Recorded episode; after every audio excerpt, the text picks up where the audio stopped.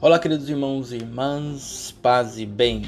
Jesus, em suas atitudes diante dos necessitados, nunca tomou uma posição para depois, mas sim para o agora.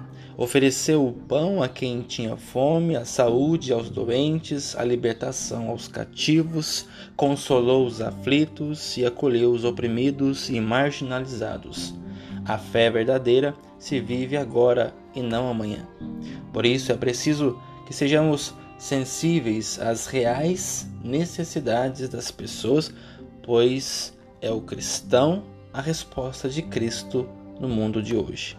Aí seremos com certeza felizes no serviço, ou como diz o Santo Evangelho de hoje, bem-aventurados.